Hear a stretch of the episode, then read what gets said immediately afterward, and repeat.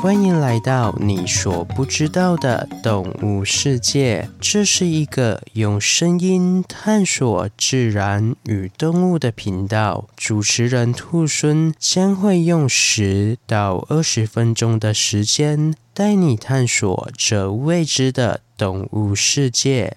第四十七集，新台币一千元。各位听众朋友，大家好，我是兔孙。本次是由台湾的鸟帝王与红冠山鸡所投稿的主题，谢谢你们的投稿。那一说到新台币一千元，我想各位听众朋友一定马上就猜到了今天的主题吧？没错，今天要介绍的动物就是印在新台币一千元背面，并且曾在二零零七年非官方的国鸟选拔赛中被提名的台湾特有种帝雉。帝雉分类于鸟纲姬形目雉科长尾雉属中，全长约八十七公分，其中带有金属光泽的黑色尾羽就占了五十四公分，所以人们也会用这一特征称呼地质为黑长尾雉。除此之外，地质平常生活在海拔一千八百到三千八百五十公尺的高海拔原始针叶林和针叶阔叶混合林地区，再加上性格较为害羞，通常会选择视线不佳且云雾缭绕的林边出没。因此，地质也被喜爱登山的民众冠上“迷雾王者”的称号。虽说这个称号令地质听起来非常高贵且捉摸不定，但是别忘了，地质在分类上是属于畸形目的一员。这边说的畸形目，不是只有缺陷的畸形，而是指公鸡的。因此，地质在食性上也与我们一般熟知的家鸡相似，喜欢低着头边走边吃，绝对不会放过地上的任何一只小虫、果实或是嫩叶。这样听起来，是不是觉得地质迷雾王者的形象又变得更亲民一些了呢？另外，说到姬形目，就不得不提一下，在东方传统文化中，可以与龙平起平坐的凤凰了。据古代中华传说记载，凤凰为百鸟之王，其羽毛也是五彩斑斓。但是凤凰并不是这种鸟的名字，而是雄性的称凤，雌性的称凰，雌雄并称才是凤凰。而在《淮南子·醉行记》中有这样的记载：羽家生飞龙，飞龙。生凤凰，凤凰生鸾鸟，鸾鸟生树鸟，繁育者生于树鸟。因此，人们普遍认为凤凰就是龙的孩子，具有象征国家安详的征兆。虽然凤凰是传说中的生物。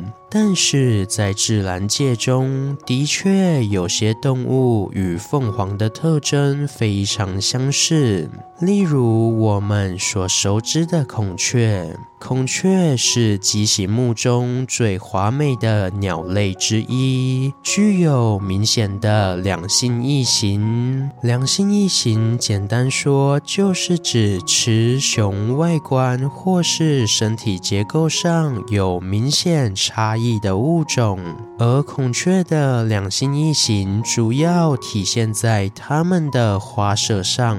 雄孔雀的颜色炫彩夺目，且会开。开屏。雌孔雀则没有这样华美的羽毛，也没有可以开屏的长尾羽。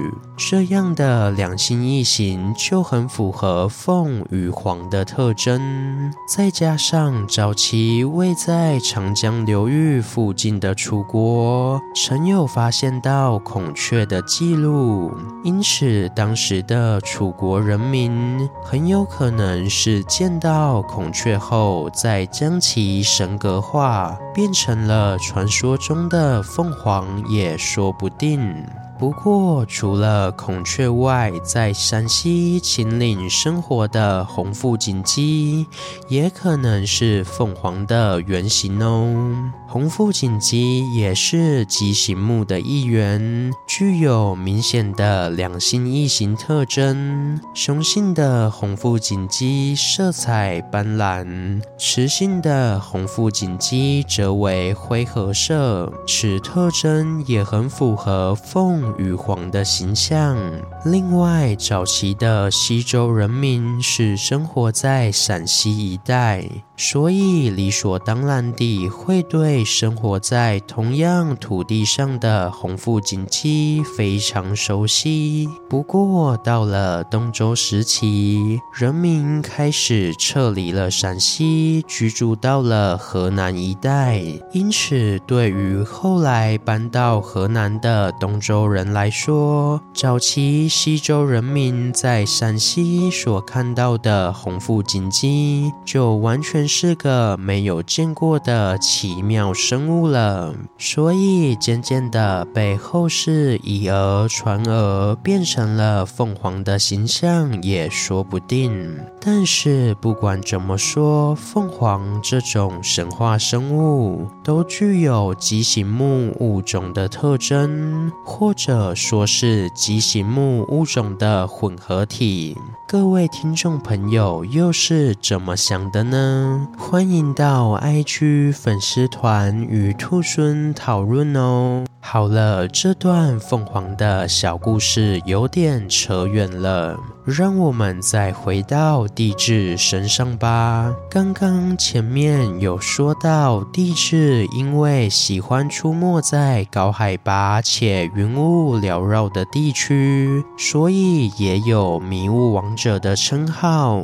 不过，真正让迷雾王者地质涌上神秘氛围的是，地质居然还有影武者。所谓的影武者，指的是在日日本战国时代位高权重的大名或是将军的替身。说白话点，就是指分身。而云雾王者帝雉，除了本身非常难以看见外，还有影武者。在作乱，所以你看到的帝雉可能并不是帝雉，而是他的替身蓝富贤。蓝富贤花色与帝雉十分相似。都具有黑色且带有金属光泽的漂亮羽毛。平常蓝腹鷴栖息于海拔两千公尺以下的阔叶林中。虽说这样的中低海拔与生活在高海拔的帝雉相差有点远，但是别忘了，帝雉的栖息范围是从海拔一千八百公尺就开。开始算起，所以地质与蓝腹贤出没的区域还是会有重叠的部分，而以上这些特点就是让蓝腹贤成为地质最好的影武者的关键。那问题来了，到底该要怎么区分地质与蓝腹贤呢？这边就让兔孙来教大家几招快速且实用的区分方法。第一招是看脚的颜色。虽说地质与蓝腹鷴在体色上十分相似，但是地质为了更好的隐藏自己，所以连脚都是黑色的。而蓝腹鷴就没有这么低调，是呈现高对比的红色。因此，只要看到脚是黑色的，就是地质。而而红色的角就是蓝腹鷴了。接下来第二招是看尾羽。地质与蓝腹鷴在尾羽上都有白色的颜色。但是地质更为低调，所以尾羽上的白色是以白色环纹的形式出现，而蓝腹鷴比较高调，它是在黑色的尾羽上再穿插几片白色的尾羽，所以只要有看到尾羽有明显白色的整根白羽毛，就是蓝腹鷴了，而有细细的白色环纹，则是。是地质。那以上就是简单的区分地质与蓝腹鷴的方法，各位朋友有学起来了吗？好了，今天的故事就分享到这边喽。对地质、蓝富贤有什么其他的想法，欢迎到底下留言。如果喜欢我的节目，也欢迎追踪订阅及分享给身边对动物、自然有兴趣的朋友吧。最后，如果想要鼓励兔猻的话，可以到 Apple Podcast 上。给兔狲五星评价，或是点开赞助页面，给予兔狲小额的回馈。回馈的金额一部分也会捐给相关的动物福利机构。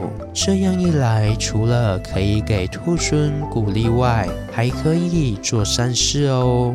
那我是兔孙，我们下次见，拜拜。下集预告：人类的组织。